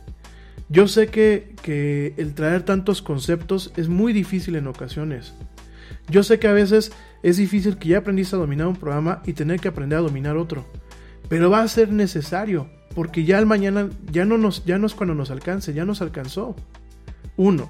Dos, necesitamos tener coherencia y conocimiento para que cuando nosotros caminemos hacia un plano de legislativo, que el día de mañana por ejemplo yo pueda ser diputado o senador, sepa qué tipo de leyes debo de pasar, no para castigar, porque no se trata de castigar ni de poner parches, ni de tapar pozos cuando el niño ya se ahogó, sino de regular, gente. Necesitamos generar una infraestructura que regule el libre mercado en cuanto a lo que son las empresas de las tecnologías de la, de la información, que sea como una tina, si lo quieren ver, una tina gigante, una arena gigante, donde realmente ellos puedan crecer y competir y que compitan realmente por calidad y por innovación, que no haya capitalismo de amigos, pero que por otro lado existan límites muy bien definidos para que un Apple el día de mañana no se pase de rosca. Porque lo que estamos viendo, y discúlpenme lo que yo, lo que yo, lo que yo vi y me quedé muy impactado ayer es, no veo a un Apple que me esté cuidando. Estoy yendo a un Apple que si el día de mañana no le parece mi aplicación porque puede competir contra él o porque a lo mejor yo estoy en China y creé una aplicación que quizás pueda ayudar a, a, romper la censura china, o porque yo estoy en algún país y a lo mejor un gobierno le dijo a Apple, yo te dejo que tú pongas una planta libre de impuestos, pero yo necesito que censures a esta persona, Apple va a tener los medios para hacerlo. Y esto me parece muy peligroso, señores. Me parece muy peligroso que un muchacho, porque Charlie Monroe es un chavo, que está viviendo de hacer aplicaciones, que esa es su chamba, ese es su negocio, pues de pronto un día amanezca y se encuentra que su negocio, pues Apple le bajó el switch y que no tuvo ni siquiera la mínima decencia de decirle, compadre, pasó esto, discúlpanos, nada. ¿Por qué? Porque la empresa ya se volvió una empresa soberbia. Y miren, no significa que yo el día de mañana voy a dejar de consumir estos equipos. Ahora, si el costo no me lo permite, pues por supuesto que me voy a, opciones más baratas. Pero creo que tenemos que empezar a ponerles un estate quieto. Creo que tenemos que empezar a quejarnos, a hacer ruido y a generar mecanismos autónomos que permitan darle sus fregadazos, como decimos aquí en México, darle sus chanclazos cuando se pasen de listos. Fíjense, en Europa la Unión Europea, las empresas norteamericanas a veces dicen, es que son muy sangrones. Pero oigan, pues por supuesto que tienen que ser sangrones, porque si algo tiene la Unión Europea, con todos los bemoles que puede tener, es que cuida a los europeos. Yo entiendo que en ocasiones es difícil para los países acoplarse a lo que, a lo que, a lo que dicta Bruselas. Pero todo ha sido en torno a avanzar como una Europa unificada. Y miren, en Europa, por ley, los países que pertenecen a la, Unión Europea, por ley, el fabricante te tiene que dar dos años de garantía. No uno, dos años de garantía incluido cuando tú compras un equipo. Ya si tú lo quieres extender, bien, dos años. Aquí nos dan un año a regañadientes. Allá se creó una ley que es la GPDR, que lo platicamos el año pasado, que la GPDR es una ley muy estricta para evitar que las empresas sigan vendiendo y haciendo lo que se les dé la gana con mi información personal. Aquí no. En Estados Unidos ya medio como que quieren, como que no quieren. Aquí en México, pues a pesar de que existan las leyes ARCO y a pesar de que, bueno, supuestamente el INAI está al tanto de que no se abuse de eso, pues hoy por hoy me siguen buscando bancos, encuestadoras, cuestiones que no les di mis datos y que yo no autoricé que se venían mis datos. Y hoy por hoy tenemos las peores condiciones en el tema de garantías, de protección al consumidor en comparación a otros países.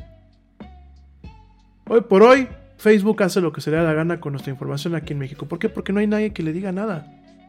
Entonces tenemos que encontrar la forma, mi gente, de que primero avivarnos, achucharnos, enseñarnos, educarnos, saber cómo funciona la tecnología, saber cómo usarla. Y segundo lado, por segundo, en segundo lugar, empujar personas que puedan tomar las decisiones correctas para evitar que estas empresas, más allá de ser empresas benéficas, en tanto a la generación de empleo, en tanto a los productos que generan y producen, en tanto a las herramientas que nos dan para vivir en el día a día, se vuelvan cánceres. Yo creo, y te lo digo aquí en confianza entre tú y yo, y lo digo con cierto, con cierto tema de hipocresía. ¿Por qué? Porque yo utilizo las cosas de las que te voy a hablar. Pero yo creo que Amazon, Facebook, Apple y Google se están volviendo un cáncer para la humanidad. Y esto me genera sentimientos encontrados, porque yo por supuesto que quiero ver a Apple sacando más computadoras, más teléfonos, por supuesto que quiero ver a Google innovando, por, por supuesto que quiero ver una red social que sea limpia, que realmente permita comunicarnos, no polarizarnos, no compartir desinformación. Por supuesto que me encanta utilizar Amazon, pero creo que en muchas cosas empiezan a volverse un malestar, empiezan a volverse un cáncer. Y quizás, si hacemos un análisis, a lo mejor el beneficio que se le da a la población en general es menor al beneficio que están consiguiendo ellos. Y no por ello me voy a trepar al tema progre o, propio de izquierdas, de decir vamos a lincharlos y vamos a quitarles su riqueza. No, no, no, porque la ganaron justamente, gente. Pero creo que hay que empezar a, a... Miren, son una gelatina, yo lo veo como que la gelatina. Y es una gelatina muy rica, pero hay que, hay que ponerlas en un envase en donde esté contenida. ¿Para qué? Para no ensuciarnos.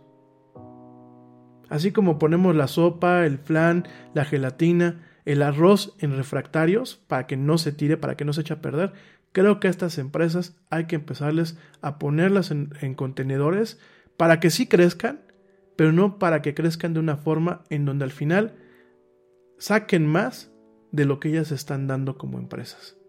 Y con esto no solamente digo estas empresas en general, sino en general creo que tenemos que buscar la forma de acotarlas, no de suprimirlas, no de caer en temas de socialismo, ni Dios lo libre, Dios bendiga el capitalismo este, y el neoliberalismo, eh, no, no de castigar aquellas cosas buenas como es el avance tecnológico y la generación de empleos, pero sí acotarlas de tal forma que no se pasen, como decimos aquí en México, que no se pasen de lanza. En fin, ¿tú qué opinas? ¿Tú qué opinas? ¿Tú qué piensas que qué camino deberíamos de tomar para lograr un equilibrio entre una empresa que va a alza en la innovación y generando empleos y que nos está dando productos de calidad, a tener una empresa que se vuelva el abusivo del salón? Déjame tus comentarios, te recuerdo mis redes sociales, en Facebook me encuentras como la era del Yeti, en Twitter me encuentras como arroba el Yeti oficial. Y en Instagram me encuentras como arroba la era del Yeti. No me tardo, ya vuelvo, me voy rápidamente a un corte en esto que es la era del Yeti. No tardo nada.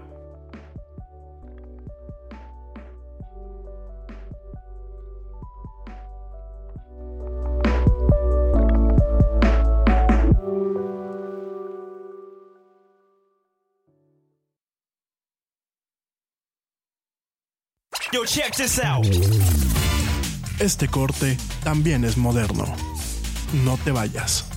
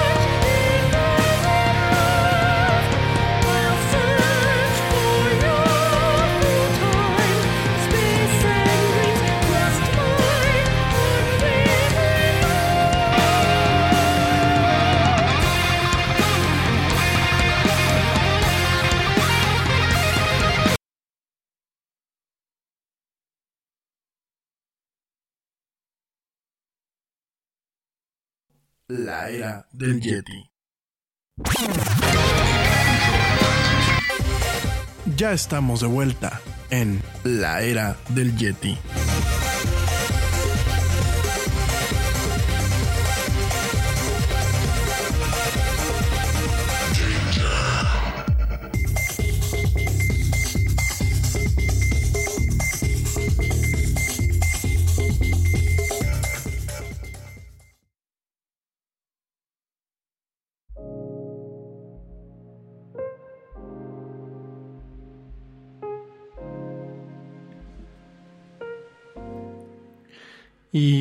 Estamos de vuelta en esto que es la del Yeti. Mil gracias a la gente que continúa escuchándome y acompañándome y viéndome.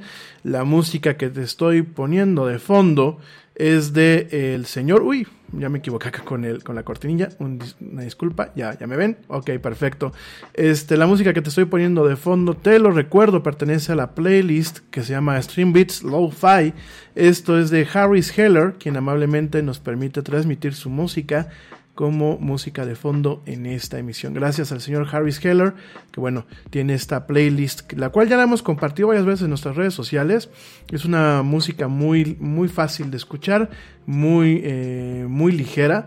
Y bueno, se las estoy compartiendo una vez más en nuestras redes sociales para que la puedan disfrutar. Esta playlist que se llama eh, Lo-Fi Stream Beats, eh, son música del señor Harris Heller, talentoso músico, que bueno, tiene esta, esta música muy relax como para estudiar, como para trabajar, o bien como para tener un programa, eh, tenerla de fondo en un programa como el mío. Bueno, mil gracias a la gente que continúa escuchándome y viéndome.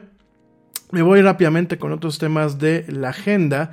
Pues fíjate que ayer, ayer se lanzó la, la línea Surface por fin aquí en México, después de prácticamente una década que no había llegado. Eh, realmente la línea Surface fue lanzado por ahí del 2010.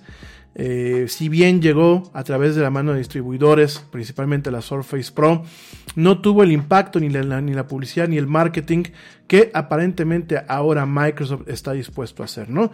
Después de pues bastantes años de espera, por fin llegó todos los productos de hardware de Surface, es decir, eh, todo esto lo hace Microsoft, es al igual que Apple, que Apple hace su sistema operativo y sus máquinas, en este caso es lo mismo. Es importante porque, amigos míos, miren, a mí me gusta mucho la línea, no tanto por hacerle el juego a, Microsoft, me parece que es una línea bien hecha. Me parece que hace lo mismo que Apple en el sentido de que te ofrece una solución integrada. Es decir, cuando tú compras una máquina de él, que yo fui fan muchos años, tú tienes una máquina que tiene componentes de diferentes fabricantes, que de alguna forma cuando tú quieres reinstalar todo, quieres volver a echar a andar, la máquina te presenta ciertos retos, ¿no? ¿Y cuál es el problema de los fabricantes de computadoras como Lenovo, como Dell, como Toshiba, que muchas veces le ponen basura, basura, como le llaman bloodware, le meten basura a las máquinas que venden. Entonces de pronto tenemos eh, programas que ya vienen precargados que en ocasiones, más allá de darle un valor agregado al cliente, le restan ese valor agregado. Durante mucho tiempo hay que reconocer que empresas como Dell, como Lenovo, como Toshiba, como Acer, eh, permitieron que hubiese bloatware en sus máquinas como una forma de subsidio. Es decir, yo McAfee, yo Norton, yo ESET, que principalmente lo que suele venir ahí son cargados antivirus, yo te pago una lana, a ti Dell o a ti Lenovo, porque me dejes a mí tener tus este, estos programas cargados en tus máquinas. De tal forma que de alguna forma se está pagando publicidad, valga la redundancia. Y eso, bajo algunos parámetros, sobre todo en economías como la norteamericana, disminuye el costo de la máquina. Aquí no, aquí no las dejan, perdónenme, perdónenme la expresión, nos las dejan irene con el costo de la tecnología y aún así encontramos máquinas que muchas veces no es que la máquina sea mala, sino que el sistema operativo, los componentes eh, obviamente reflejados en el sistema operativo, pues suelen chocar o suelen tener problemas, ¿no? Hay que recordar que Lenovo en su momento tuvo escándalos por software que era nocivo para, para sus máquinas, el mismo Dell en su momento tenía escándalos. ¿Qué pasa? Muchas veces también el soporte pues no es lo mismo. Es decir, muchas veces tú prendes tu máquina, no jala, le hablas a Dell y Dell dice, no, esa no es bronca mía, de Windows, ¿no? Entonces, al final del día, lo que está haciendo eh, Microsoft con estas máquinas, las máquinas la de la línea Surface, lo que hace Microsoft es de alguna forma decir, me voy a poner como Apple sin canibalizar el mercado que yo tengo, porque por supuesto el mercado de, de Microsoft es vender software es vender las licencias de uso de software como lo que es Office, como lo que es eh, Windows, como lo que son diferentes programas de, que utiliza Microsoft, ¿no? En el caso de, esta división, ¿no? Sin embargo, ahora, eh, y esto viene mucho desde que se hizo la Xbox, de alguna forma la primera Xbox eh, le abrió los ojos a Microsoft y le permitió tener una división propia para todo lo que es hardware, o sea, todo lo que son, pues así que los fierros, como dicen vulgarmente. Y al respecto, pues lanzó una línea que es muy, muy, eh, muy, muy agradable. Es una línea que viene muy limpia. Es una línea que cuando tú abres lo que ves es puro Windows. No vienen cargados ni antivirus, no vienen cargados programas adicionales. Lo más que viene es la posibilidad de, jalar una, una, versión de prueba de Office o dar de alta la versión de Office que viene cargada. Últimamente, por primera vez estamos viendo a un Microsoft que se hace responsable no solamente del software, no solamente de Windows, sino se hace responsable del hardware sobre el que corre, ¿no? Y esta es la línea Surface. La línea Surface se lanzó de forma oficial ayer en México. Esta máquina que... Te preocupas por la salud de tu familia y hoy un sistema inmunológico fuerte y una mejor nutrición son más importantes que nunca. Es por eso que los huevos Egglands Best te brindan más a ti y a tu familia. En comparación con los huevos ordinarios, Egglands Best te ofrece 6 veces más vitamina D y 10 veces más vitamina E, además de muchos otros nutrientes importantes, junto con ese delicioso sabor fresco de granja que a ti y tu familia les encanta. No son tiempos ordinarios, entonces, ¿por qué a tu familia huevos ordinarios? Solo Egglands Best. Mejor sabor, mejor nutrición, mejores huevos. Neural networks, random forests, unsupervised learning. These are just some of the concepts being researched and utilized in security today. But what do they mean? How do they work? And who are the people that create them? These are the questions and more we'll explore in Security Unlocked, a new podcast from Microsoft. In each episode, we'll deep dive into the newest security research, threat intel, and data science with a special focus on demystifying AI and machine learning. And we'll profile the diverse and fascinating people working on security at Microsoft. Listen and subscribe to Security Unlocked, available now wherever you listen to podcasts. Te estoy enseñando la Surface Facebook. A mí la Surface Facebook me gusta mucho y de hecho, bueno, ya les haré un, video de análisis y algo un poco más con calma. Pero bien, es una notebook común y corriente, de hecho es una, una Ultrabook, así se le conoce. ¿Por qué es Ultrabook? Porque es súper ligera, es una máquina bastante ligera, bastante bien construida. Eh, la línea Surface no solamente es esta máquina, hay unas que son como tablets, que creo que ya les enseñé un día, si no luego se las enseño. Son pequeñas tablets. También hay una línea de notebooks, de notebooks puras. Y ustedes me van a decir, esto que tienes en la mano no es una notebook. Sí, es una notebook, pero tiene una, característica. Si yo le aprieto un botón, que ahorita lo acabo de apretar, permítanme. Esta notebook se desarma en dos. Permítanme, que no la tenía apagada. Entonces, ¿qué pasa con esto, gente? Eh, permítanme, permítanme, permítanme. Déjenme Déjenme que jale para poder eh, liberar aquí la parte de arriba. Este tipo de máquinas, miren, eh, Microsoft cuando las creó, miren, ya salió. Microsoft cuando las creó, hizo dos cosas. Por un lado, está compitiendo contra las MacBook Pros y contra las MacBooks. ¿Por qué? Porque estas máquinas tienen el poder para hacer eh, tema creativo. De hecho, yo ayer en la conferencia de Microsoft, porque fue una invitación a, la parte comercial de Microsoft para el lanzamiento, veamos los comerciales y había un comercial que decía muy clarito, uno de los comerciales de esta máquina que decía que todo el trabajo de animación se había hecho en una Surface Book, en la, en la Surface Book 3, ¿no? Entonces, por un lado están atacando a, a, Apple, ¿no? Ya Apple ya no es el único referente en máquinas creativas, ¿no? Tenemos en este caso a Microsoft, que hace una máquina que es portátil, que es muy ligera, que está bien construida. Pero aparte de eso, tenemos una máquina que se prácticamente son dos máquinas en una. Y me vas a decir por qué.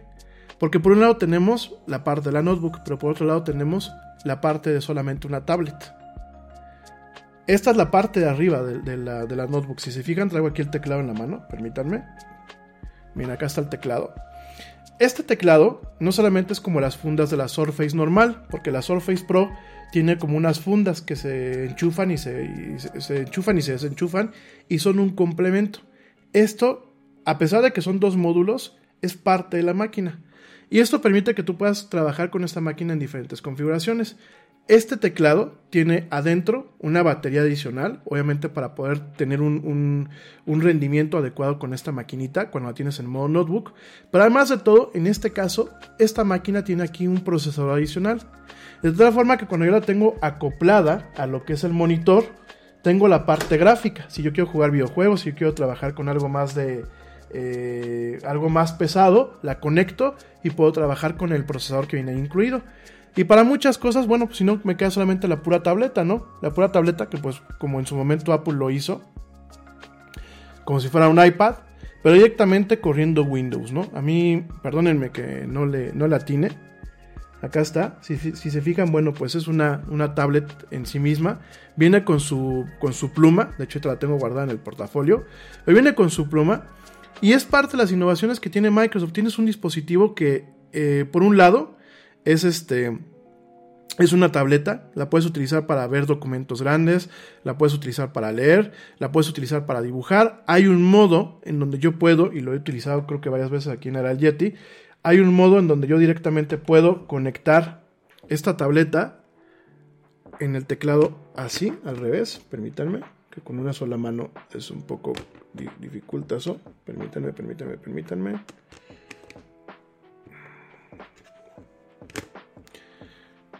Entonces te queda así.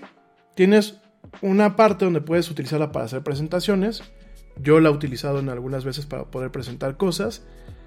O te queda así directamente para que tú puedas dibujar. De hecho, con la pluma, pues directamente puedes dibujar en ella, ¿no? Entonces, estamos viendo realmente una línea muy interesante. Las demás componentes de la línea Surface son, pues más o menos igual de interesantes que esta computadora. Eh, la Surface pues es una tablet que tiene Windows, puede correr cualquier programa que le pongas a Windows. No tienes que tener un programa especial, de hecho puedes correr Office, eh, Word, eh, Photoshop, Illustrator, Premiere. por ejemplo, en esa maquinita pues yo he corrido hasta Premiere, he hecho ediciones muy rápidas de video. Sí, obviamente es bastante lento en comparación a la, a la Mac que tengo aquí al lado y a la Mac donde estoy transmitiendo, pero definitivamente para sacarte el trabajo se puede. Ahora, este modelo que les enseñé es un modelo pues, de los más básicos. A pesar de que la, la, base tiene una tarjeta de video rápida, es uno de los modelos más básicos. Hoy en día sacaron modelos que son de 15 pulgadas, que son de 13.5 pulgadas, y hay modelos muy por encima de la, de la gama normal, que son bastante rápidos, que pueden ser utilizados para jugar videojuegos, que pueden ser utilizados para hacer todo lo que es diseño gráfico, todo lo que es diseño multimedia, videos, y la verdad es una, opción muy refrescante. ¿Por qué? Porque caes con Microsoft, gente.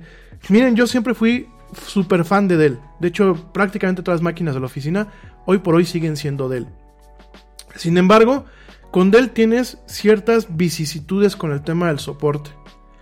Cosa que no tienes con Apple, porque Apple dice yo te vendo la máquina y todo lo que viene dentro de la máquina. Si te falla algo, tú me hablas y yo te, atiendo una parte o te atiendo la otra. Y en el caso de Microsoft es lo que está intentando hacer. Tengo una máquina donde yo me hago responsable no solamente por Windows, sino me hago responsable por todo lo demás de la máquina. Y tenemos varios componentes dentro de esta línea. Miren, la verdad, ayer el evento estuvo, estuvo bien. Eh, la verdad es que a Microsoft México le, hace falta muchísimo. Y yo espero que no por eso me vayan a castigar, ni mucho menos por lo que estoy diciendo. Les hace mucha, les hacen falta tablas. Les hacen falta generar emoción el gerente de línea de, producto de, Surface diciendo, es que el espacio en el disco duro, mi gente, estas máquinas ya no tienen discos duros, ya tienen memoria de almacenamiento y así se tiene que hablar. El disco duro es el, disco que tenían los discos, vaya la redundancia. Hoy en día son memorias de estado sólido. Son prácticamente como si fuera lo mismo que tienes en, en una memoria USB, lo tienes ya en, estos, en estas máquinas, ya no tienen un disco duro. De hecho, se les conoce como SSD, de Solid State Drive o Drive de estado sólido, es decir, no tienen piezas móviles. Y me parece muy desafortunado que el gerente de producto no sepa lo que está vendiendo. Y me parece muy preocupante que Microsoft realmente no tenga a un gerente de producto eh, serio en su área para abrir mercado en un país donde no contemplamos todavía a Microsoft como un fabricante de computadoras, ¿no? Pero bueno, eh, por fin llega, por fin llega. De hecho, bueno, Ulises Cabrera, espero que no te enojes, viejo, si en algún momento te pasan o me, ves.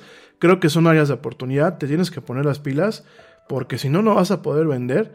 Y bueno, comenta Ulises Cabrera que bueno, pues él, él piensa que es el momento preciso, adecuado, de por fin lograrse traer todo el line-up, todas las cuestiones que son de esta línea, con lo cual, bueno, pues se hace muy interesante para el mercado, ¿no?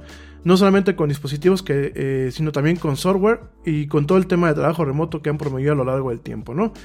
Eh, eso fue lo que dijo el señor, yo creo que ya, ya no les quedaba de otra, o sea, yo creo que Surface podía haber llegado hace 10 años a, a México y hacerse un nicho que hoy por hoy sigue siendo atacado por los demás fabricantes y por, y por Apple. Entonces, bueno, pues llega en esta línea.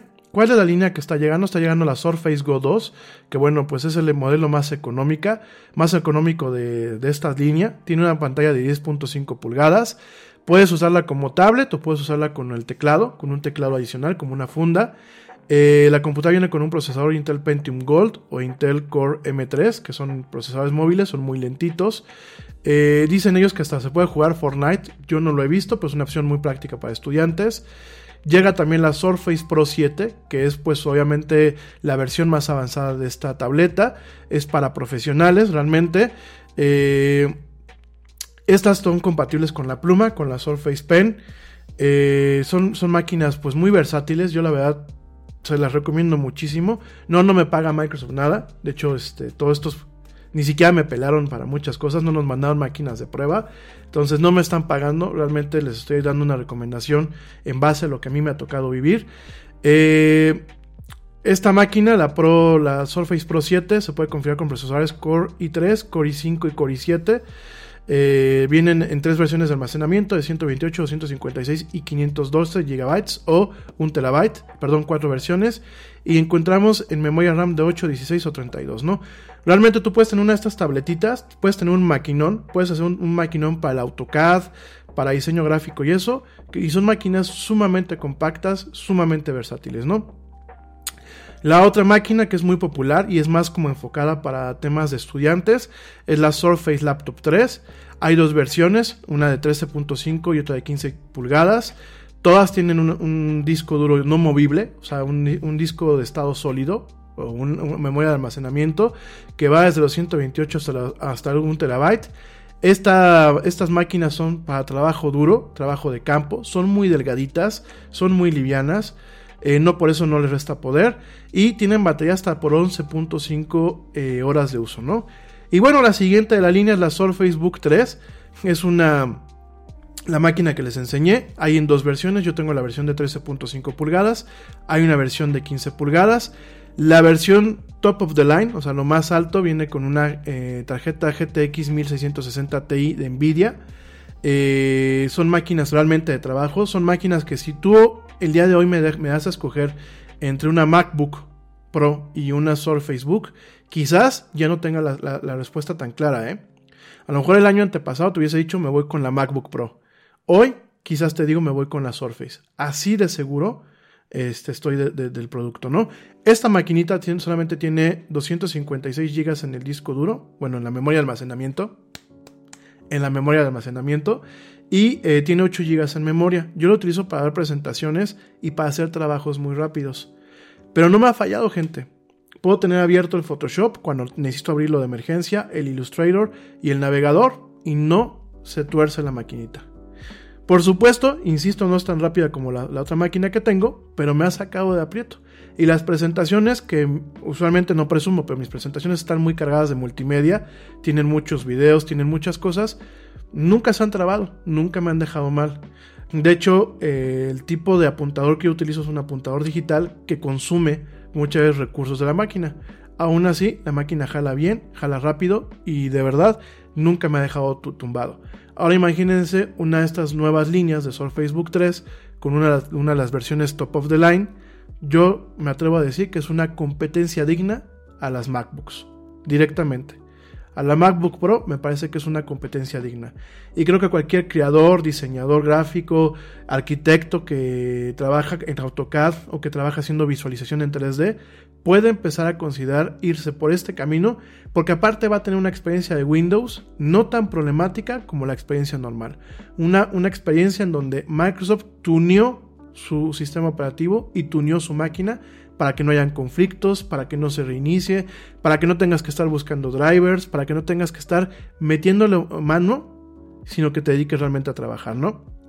Microsoft dice que alcanza una duración en la versión más grande de 17 horas eh, de batería y la versión de 15 pulgadas aparentemente es aún hoy exclusiva de empresas. A mí me parece una mala, una mala, una mala estrategia, pero bueno. Y luego tenemos la Surface Pro 10 eh, o la Surface Pro X, que es una mezcla de la Surface Pro 7, pero para empresas. Eh, es una máquina que está totalmente conectada. ¿Por qué? Porque tiene un chip eh, para que tú le conectes tu SIM y esté constantemente en línea. tiene un procesador diseñado por Microsoft y Qualcomm que está basado en ARM que lo que te permite es correr Windows normal, puedes correr ciertas aplicaciones de Windows, aunque tienen un, un, hit, tienen una, penalización, obviamente por el uso de un procesador que no va con la arquitectura usual. Eh, es lo que está intentando hacer Apple. Yo te lo dije eh, hace unas semanas. Lo que está intentando hacer Apple de cambiar todas sus máquinas a un procesador ARM y no Intel, pues no es nuevo. Ya Microsoft lo hizo. Yo no le recomiendo a nadie la Surface Pro 10, a nadie, aparte que es más costosa, mejor váyanse con la Surface eh, Go normal o una Surface Pro. Pero bueno, también llegó a la venta acá y están vendiendo lo que es la Surface Hub S2 para empresas, que son unos tableros, son como unos pizarrones gigantes que tienen sistema de videoconferencia y son principalmente para empresas, para temas de sala de juntas, para presentaciones y eso, ¿no? La Surface Hub S2, ¿no? Además de eso, pues están vendiendo plumas, eh, las plumas para, las, para estas máquinas, los mouses, que son como muy portátiles y muy cómodos, y otros accesorios, como en su momento, pues bueno, van a vender los audífonos, van a vender eh, los audífonos que son pequeñitos, los que son para el oído, los de casco también. Y bueno, te platico cómo está el tema de la disponibilidad y el precio. Eh, la Surface Pro 7 empieza desde 22.099 pesos para el consumidor. La disponibilidad es a partir de hoy. Desde 23.533 para las empresas. La Surface Pro X desde 30.640 para empresas porque no va a estar disponible para el consumidor a partir del día de hoy. La Surface Laptop eh, para consumidor eh, empieza desde los 20.499. La versión de 13.5 pulgadas a partir de hoy. Eh, la, versión de 15 pulgadas que son para empresas empieza en 47.200 pesos. Eh, más o menos está en rango con las MacBooks. Si ustedes se van a una tienda de Apple, van a encontrar que inclusive están ligeramente más económicas. La Surface Book 3 no llega hoy, llega hasta el 25 de agosto. Empieza desde 46.999 pesos para el consumidor. La versión de 13.5 pulgadas. Eh, les vuelvo a repetir, dense una idea, más o menos están en el segmento de precios. Desafortunadamente sí, aquí en México se nos encareció la tecnología. Yo no sé cómo, cómo queremos salir adelante si la tecnología es costosa y si realmente tienes que hipotecar un riñón para poder comprarte una máquina de estas. Yo no sé dónde vamos a ir a parar, creo que ha sido algo que hemos estado platicando varias veces, pero bueno, aquí lo estamos viendo con Microsoft también. Eh, para empresas hay las dos versiones de 13.5 pulgadas desde 47.415 y la de 15 pulgadas desde 61.100. Obviamente las versiones más altas pues van a costar un ojo de la cara. Eh, la Surface Go empieza desde 12.500 pesos para el consumidor. También llega el 12 de agosto, eh, perdón, el 25 de agosto.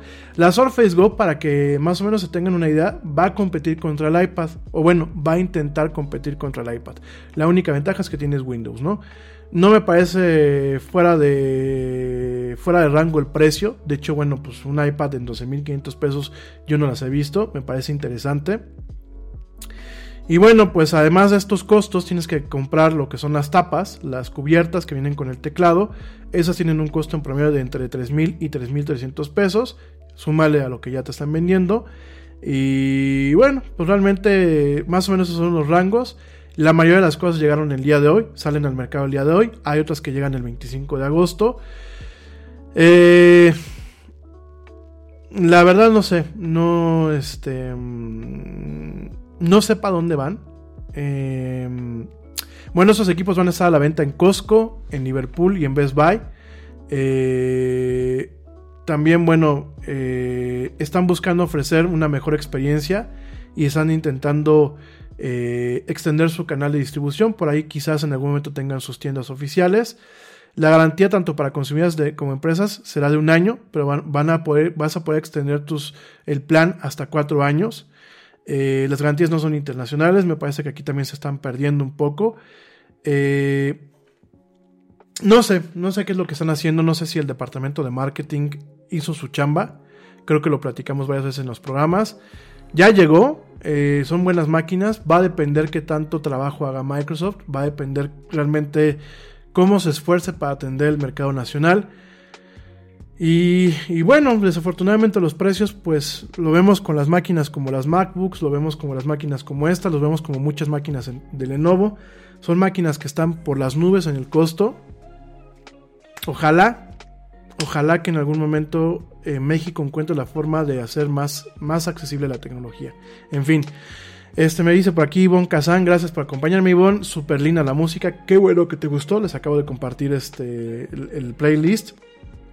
Y bueno, te quiero comentar rápidamente, no me va a dar ya tiempo de, profundizar más en la agenda, ya mañana lo, lo, lo, matamos, lo que tengamos pendiente. Este, de hecho, yo creo que no va a dar tiempo de hablar de TikTok y Microsoft el día de hoy. Perdónenme, desde ayer se los estoy prometiendo. Les prometo que mañana le dedico su tiempo y su forma y su espacio. Este, de momento igual tampoco le he dado mucha cobertura porque no se ha oficializado nada y ya les adelanté un poquito ayer por dónde va el tiro. Mañana les platico. Pero bueno, les tengo una noticia. Fíjense que ya sabemos cuándo va a llegar Disney Plus a México y América Latina. Te recuerdo que Disney Plus es este servicio de streaming de Disney que incluye lo que es Disney, lo que es Pixar, lo que es Marvel, lo que es Star Wars y lo que es National Geographic. Ya tenemos una fecha oficial eh, esto de acuerdo pues a una nota de prensa que publicaron el día de ayer y comentan de que eh, pues Disney Plus estará llegando a México y Latinoamérica en noviembre del 2020. Eh, yo, yo creo, por como se lanzó el año pasado, yo creo que va a estar aquí en México el 12 de noviembre del 2020. Obviamente va a tratar, van a tratar de coincidir con la segunda temporada de The Mandalorian. hay cosas interesantes que te voy a platicar. Pero de forma oficial, por fin lo dice Disney Prensa México, esto es oficial. De hecho, este, pues les voy a compartir el tweet para que lo vean. Pero de acuerdo a la oficina de prensa de México de Disney, comenta que Disney Plus llega a México, a Latinoamérica y a México en noviembre. Eh, actualmente este servicio tiene 57.5 millones de suscriptores de pago. Eh, se pensaba que, bueno, pues realmente Disney pensó que se iba a alcanzar la cifra de 60 millones de usuarios hasta el 2024. Esta cifra pues ya prácticamente se está alcanzando eh, en menos de un año. En esta plataforma te recuerdo que vas a poder ver todos los contenidos de Disney, todos los contenidos de Pixar, todos los contenidos de Marvel, todos los contenidos de National Geographic, todos los contenidos de Star Wars y en su momento varios contenidos de Fox, como lo es el caso de Los Simpsons, ¿no? Al respecto te comento que ya, ya pasa en la, plataforma normal. Disney Plus ofrece todo tipo de contenido actual y de antaño, sin importar si son series reales o animadas, lo cual va a poder ampliar todavía más el espectro de posibilidades con el que se va a poder contar a partir de noviembre en México, ¿no? Eh, todavía no se, no se confirma el precio de Disney Plus para México. Sin embargo, bueno, tenemos un estimado, un estimado que rondaría aproximadamente a lo mejor entre los 136 pesos, los 174, quizás nos quedemos por ahí de los 130. Yo le calculo, yo le calculo que si realmente Disney se va a enfocar en el mercado mexicano y va a seguir lo mismo que hizo en su momento Microsoft de adecuar los, eh, los costos de sus servicios a la realidad mexicana, yo me atrevo a pensar que a lo mejor Disney va a ofrecer por lo menos el primer año el costo de 99 pesos por servicio. ¿Esto para qué? para que en su momento pueda colocarse en el mercado sin tener que generar una disrupción ante Netflix y decir, pues compro Netflix o compro Disney Plus. Me queda claro que se va a posicionar en un lugar más bajo para que encaje como un rompecabezas y ya después de que alcance a posicionarse y que meta otro tipo de ofertas, porque tenemos otro servicio que se va a llamar, eh, permítanme, ahorita les digo cómo se llama este otro servicio. De hecho, se anunció el día de ayer. Disney va a lanzar un servicio a nivel internacional que de alguna forma pues va a cubrir lo que es Hulu y lo que es ESPN y lo que son las demás plataformas, que se llama Star, efectivamente se llama Star. Eh, La, Star va a tener contenidos de ABC, de FX, de Fox, de Freeform, de Searchlight y parece ser que de, de Hulu. Se llama Star directamente este servicio. Es internacional en comparación de los servicios que originalmente solamente han lanzado para Estados Unidos. Llega en el 2021. Esto fue anunciado también ayer. No es un servicio exclusivo para los Estados Unidos. Es un servicio bastante completo. Y va a llegar en el 2021 a la par de la llegada de Disney Plus que estaría llegando en noviembre de este año. Entonces, este, pues para que lo contemples, para que lo veas, me parece muy interesante. Eh, yo les dije que quedé muy, muy, muy feliz con el sistema de, de, Disney Plus. Cuando lo probé, obviamente lo cancelé pues por el tema de los costos. Este, pero tiene muy, muy, un buen catálogo. El tema del catálogo de los Simpsons con el doblaje original y todo eso está bastante bien.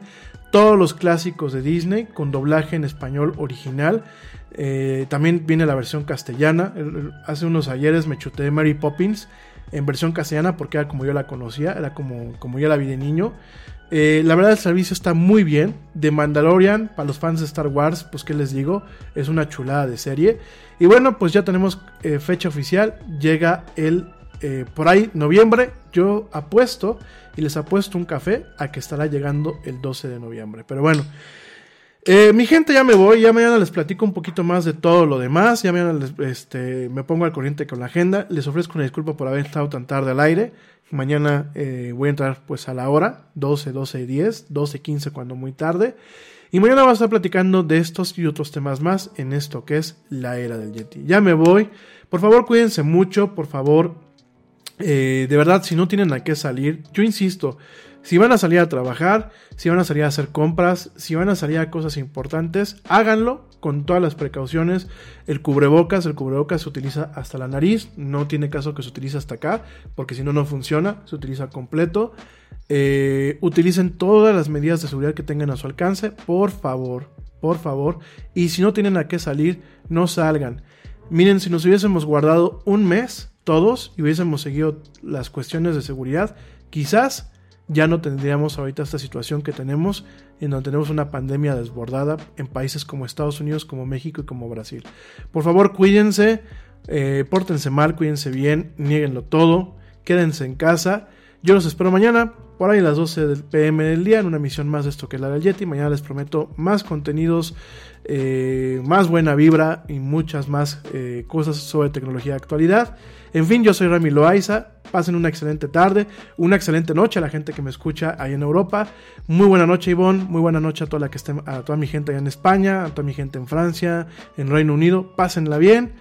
Y bueno, yo los espero mañana. Como dice el tío Yeti, vámonos. ¿Por qué? Pues porque ya nos vieron. Nos vemos y nos escuchamos el día de mañana. Gracias.